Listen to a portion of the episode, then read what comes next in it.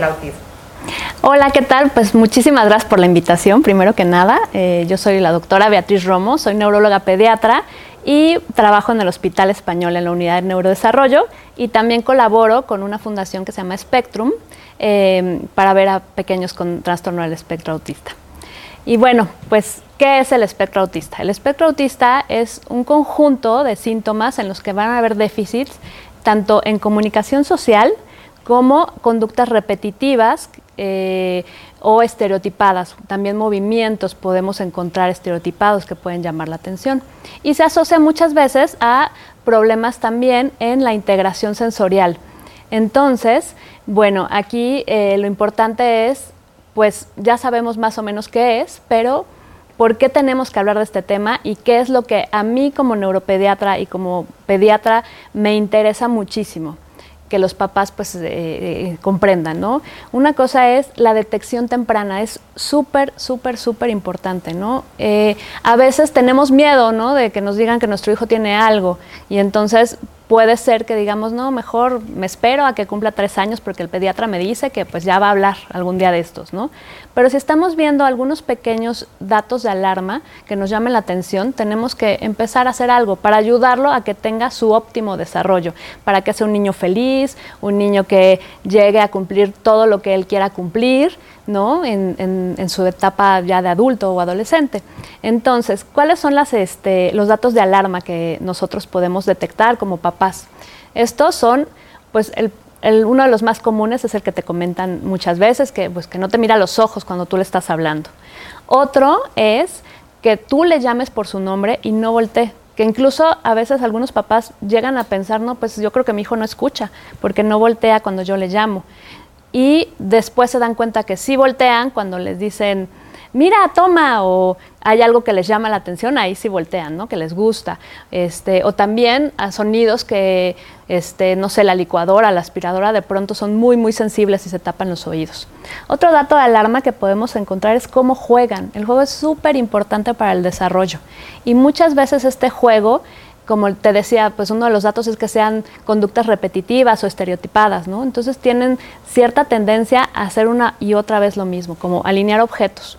Eh, pueden estar alineando platitos, pueden estar alineando cubos, pueden estar alineando todo lo que encuentran en la casa o ir agrupando por este por montoncitos a veces también. Y si tú eh, tratas de mover este orden, ¿qué pasa? Pues en ese momento se, se, molestan, se descontrolan o lo vuelven a poner, a lo mejor te ignoran, ¿no?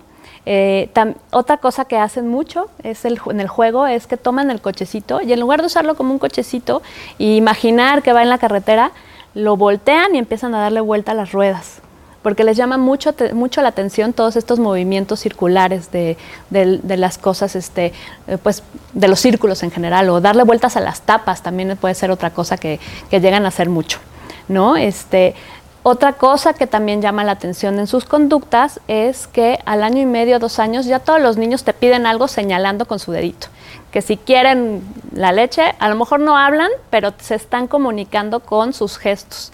Uno, uno de los principales es este señalamiento, este, que es primero protoimperativo, que quiere decir que es para pedir, y luego protodeclarativo, que es para mostrarte cosas, ¿no? Ya más adelante ven el avión y, ¡ay, el avión, el perro!, ¿no? Y todo lo están señalando. Entonces, esto que, eh, es, muy importante porque pues no lo hacen, ¿no? Llama mucho la atención que el pequeñito no está haciendo estas cosas y lo que con lo que lo llega a sustituir, porque evidentemente este, el que tenga estas, estos déficits no significa que no sea inteligente. Entonces se encuentran estrategias para obtener lo que quieren. Entonces te toman de la mano y te llevan al objeto, a veces sin mirarte incluso, para que tú le des ese objeto. A esto le llamamos sonando de cuando toman de la mano y ese quiero acomodar el micrófono. Ah, ok. Discúlpame. ¿eh? Está sonando, ¿recuerdas dónde nos quedamos? Sí. Es que si no el cabello. Y yo perfecto. Ya mejor así Muy bien. No me lo hago más. Siento que si me muevo más, mejor así. No, está muy bien. Okay. Entonces retomamos de son muy inteligentes, buscan otra forma Ajá. de. Ya, cuando quieran. Ok. Bueno, pues la verdad es que estos niños son muy inteligentes, o sea, no es una situación, o pueden serlo, ¿no? Cada niño va a ser diferente en nivel de inteligencia, pero lo que van a hacer es que van a encontrar estrategias para comunicarse. Y una de ellas es que te van a tomar de la mano y al tomarte de la mano te van a llevar hacia el objeto que quieren. Muchas veces ni siquiera te voltean a ver a la cara, únicamente hacen este movimiento. Y esto eh, tiene de nombre uso instrumentado del adulto. ¿No? Y es su forma de comunicar en lugar de señalar. Si estás observando este uso instrumentado del adulto, también te debe de llamar la atención. Otro dato de alarma es que muchas veces con los ojos nosotros comunicamos muchas cosas.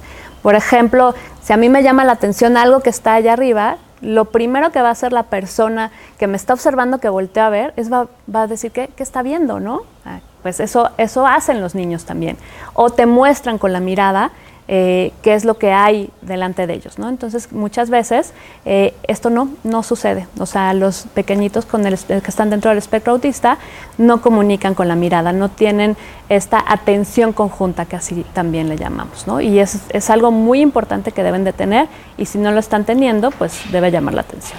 La otra es a veces no están, eh, no es tanto que no estén hablando, ¿no? que aquí podemos hablar un poco de lo que antes se llamaba Asperger, o todavía podemos llamar Asperger, pero que actualmente no lo tenemos bien identificado ya como una entidad aparte, sino dentro del espectro autista. Y es importante que, este, que, conozcamos este pequeño detalle que, llama la atención, es que estos niños no eh, tienen un retraso en adquisición de lenguaje.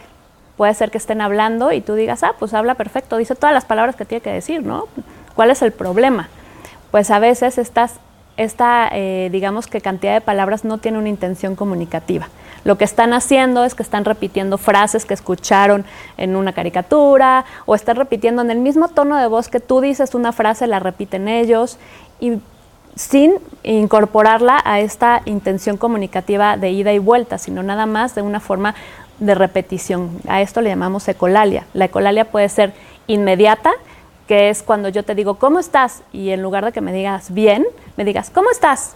O puede ser ya más tardía, que es cuando están repitiendo esos diálogos que escucharon en una caricatura. ¿no? Esto es otro dato de alarma y es importante identificar que el hecho de que hable no significa que no tenga un problema en la comunicación. ¿no? Y también ahí nosotros tenemos que tomar en cuenta esto. La otra es qué aprenden. Ellos van a aprender a decir primero lo que les interesa, como colores, números, algunos pequeños, o sea, se saben todo el abecedario, se saben todos los colores, pero tampoco están comunicando. Es otro dato de alarma que tenemos que tomar en cuenta. Ya en casa, cuando nosotros detectamos todos estos datos de alarma, automáticamente tenemos que comentarlo a nuestro pediatra y decirle algo no está bien. Esto me llama la atención. Y él muy seguramente eh, lo, que, lo que hará es pasar alguna prueba de tamizaje. Estas pruebas de tamizaje, también llamados screenings, son eh, pruebas que nosotros eh, usamos a manera, en este caso, de interrogatorio, para ver si está juntando suficientes datos de alarma para decir que está en un riesgo moderado o un riesgo elevado de estar en el espectro. Estos cuestionarios, el más común es el M-CHAT, y se debe de pasar entre el año y medio y dos años a todos los niños, no importando su desarrollo, no importando nada, porque es una parte de la vigilancia del desarrollo. Entonces siempre hay que pedirle a nuestro pediatra, por favor, pásame el M-Chat al año y medio y a los dos años. Y la otra es que si hay un dato de alarma, pues lo tenemos que pasar también, ¿no? Ya si encontramos un riesgo leve o moderado, ahí es donde entra la etapa ya diagnóstica. Porque tener un tamizaje con riesgo no significa que ya tenemos un diagnóstico, nada más significa que tenemos que poner más atención e incluso empezar una intervención. Y las intervenciones son muy sencillas, son pequeñas terapias de desarrollo que, este, que van a abarcar estas dificultades del niño. Y lo vamos a ayudar a que se comunique mejor, a que no se frustre, a que sea un niño feliz, ¿no? Que es lo que nosotros queremos, ¿no?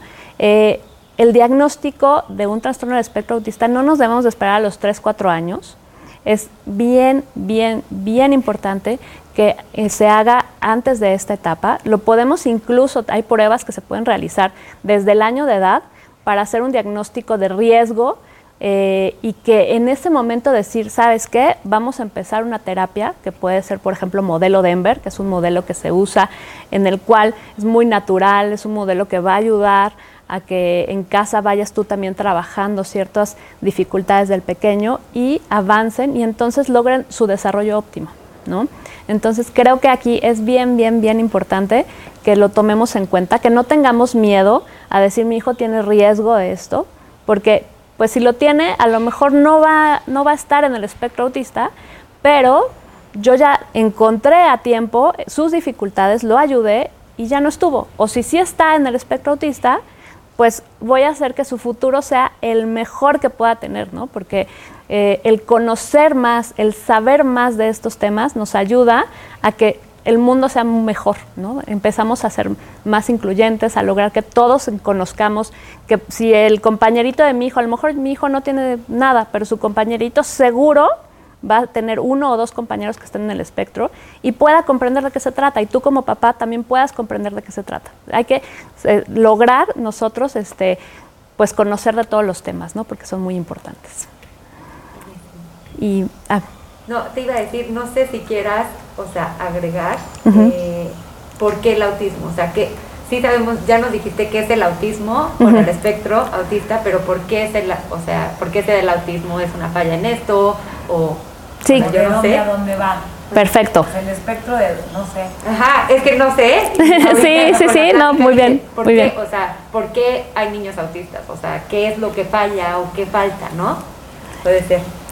Bueno, hay una, hay una pregunta muy importante que siempre nos hacemos, que incluso eh, no está del todo contestada, está todavía en investigación, y es el por qué existe el espectro autista, ¿no? Realmente eh, sabemos que hay cierto componente genético, porque se ha visto que en las familias donde hay un pequeño contrastorno del espectro autista es mucho más probable que el hermano vaya a tener un espectro autista. También en estudios de gemelos monocigotos se ve una concordancia muy importante. Entonces, sabemos de esta parte genética. E incluso se han localizado ciertos genes eh, específicos, candidatos que decimos, eh, si tiene este, esta mutación, entonces este, explica esto que está dentro del espectro autista. Hay otras cosas que son factores de riesgo. Los factores de riesgo eh, vienen desde la edad materna y paterna. ¿no? Una madre o un padre de arriba de 40 años, el padre de arriba de 30 años, la madre, empieza a incrementar un poquito el riesgo. Entonces ese es otro factor importante que nos tiene que tener un poquito alerta. Eh, la alimentación durante el embarazo también se ha visto que es algo importante. Si hay alguna, algún déficit de algún nutriente puede llegar a haber cierto riesgo, aunque no es tan elevado como, como los otros. Los partos prematuros, los embarazos complicados eh, también aumentan un poco el riesgo. Entonces todo esto eh, es una combinación de factores que si se juntan evidentemente pues vamos a tener al pequeño en el espectro. Y ahora la otra sería, ¿por qué es un espectro? ¿no? O sea, ¿por qué decimos, este, no decimos autismo y ya? ¿no? Pues esto es porque cada una de las áreas que se pueden ver afectadas, como es la comunicación social, va a ser afectada en diferentes niveles. Por ejemplo, puede ser que el pequeño mm, sí logre eh, tener esta eh, pues interacción con la mirada muy breve o que de plano te ignore totalmente, ¿no? A eso es, ahí donde decimos esto es un espectro, ¿no? Puede ser que el niño tenga ecolalia, puede ser que no tenga ecolalia, puede ser que sí llegue a señalar o que tenga una aproximación de, de señalado con la mano eh, y pues cada una de las áreas se van a ver afectadas en diferentes niveles. También en las conductas repetitivas puede ser una mente muy, muy poco flexible, muy rígida, digamos, ¿no? Que si tú le mueves algo, o sea, se va a tirar al piso y no vas a sacarlo hasta que no le vuelvas a poner las cosas como están. O si tú haces algo fuera de su rutina, que ese día decidiste levantarlo a las diez y media en lugar de las nueve como todos los días y darle de comer hasta las 10.45, no, bueno, se acaba el mundo, ¿no? O que haya cierta flexibilidad en que tú puedas cambiar horarios o puedas mover el juego y a lo mejor dice, bueno, ya me lo movió, pero lo vuelvo a poner y no pasa nada. Este, eh, eso, eso también es pues este nivel de afección en el espectro. Y la otra es que pues tenemos también eh, pues un nivel leve, moderado, severo. De eso también habla del espectro en general, porque el niño pues puede ser que esté en una, em, en, un, en, una, en una área del espectro muy baja, este, y estemos en un nivel 1, o un nivel 2 o un nivel 3, que son los tres niveles que tenemos de un trastorno del espectro autista. Em, y bueno, también la otra que es importante señalar es que a lo mejor dentro de ese mismo espectro estás, no estás tan grave en la parte, digamos que de comunicación social, pero en la eh, rigidez mental es gravísimo, ¿no? Entonces puedes estar como muy heterogéneo en esta parte de cómo se va a presentar. Y por eso es que, bueno, hay una frase muy, muy conocida que, dice que este, cuando tú conoces a un niño con autismo, conoces a un niño con autismo. O sea, no, no es que digas, ah, ya, todos son iguales. Todo lo contrario. Y cada niño va a tener unas necesidades diferentes, va a requerir una terapia diferente, va a requerir eh, un manejo médico diferente, eh, y es, es, este, pues, lo que hace también muy grande eh, el conocimiento de esta, de esta área, ¿no? Porque pues nosotros tenemos que decir, este es mi hijo, ¿no? O sea, no es, no es, no es el autista, es mi hijo que tiene estas características, como todos los hijos tienen sus características, y lo voy a ayudar este, en estas áreas que le están dificultando, que no le permiten ser pues un, un ser 100% feliz. Yo lo voy a ayudar a que lo sea y a que aceptemos toda esta eh, pues, condición en la que él, se, encuentra. Súper. No sé si ¿Algo más? agregar algo. Pues no sé. Este, pues, bueno, muchas gracias. O, nosotros te damos las gracias a ti por haber venido. o sea, que luego te diga como muchas gracias por haber aceptado la invitación. Eso se puede escuchar. Tú dices muchas gracias y si quieres, no sé, dar este, alguna red social, ya sea tuya o, del, o de la fundación o, lo que sea, lo puedes decir, si no, eh, muchas gracias, no sé qué, y ya. Ok. O sea, yo te digo gracias y sí siento que ahí le puedes meter justo de por si salen dudas, nos pueden contactar aquí o... Ok, ok, muy bien. ¿Ya? Ah, Beatriz, muchísimas gracias por la información y por haber aceptado nuestra invitación. No, pues al contrario, ustedes muchísimas gracias. La verdad es que este tema me fascina y es algo que creo que es muy importante que cuando uno le encanta lo que hace, tiene que compartirlo lo más que pueda, ¿no? Y espero que sea de utilidad. Eh, si tienen alguna duda o algún comentario, pueden seguirme en mis redes sociales, es arroba DRA Romoneuro, o también en la página de Spectrum Therapy Center. Ahí pueden encontrar eh, pues a muchos especialistas que pueden ayudarlos en el tema de intervención y detección temprana. Muchísimas gracias.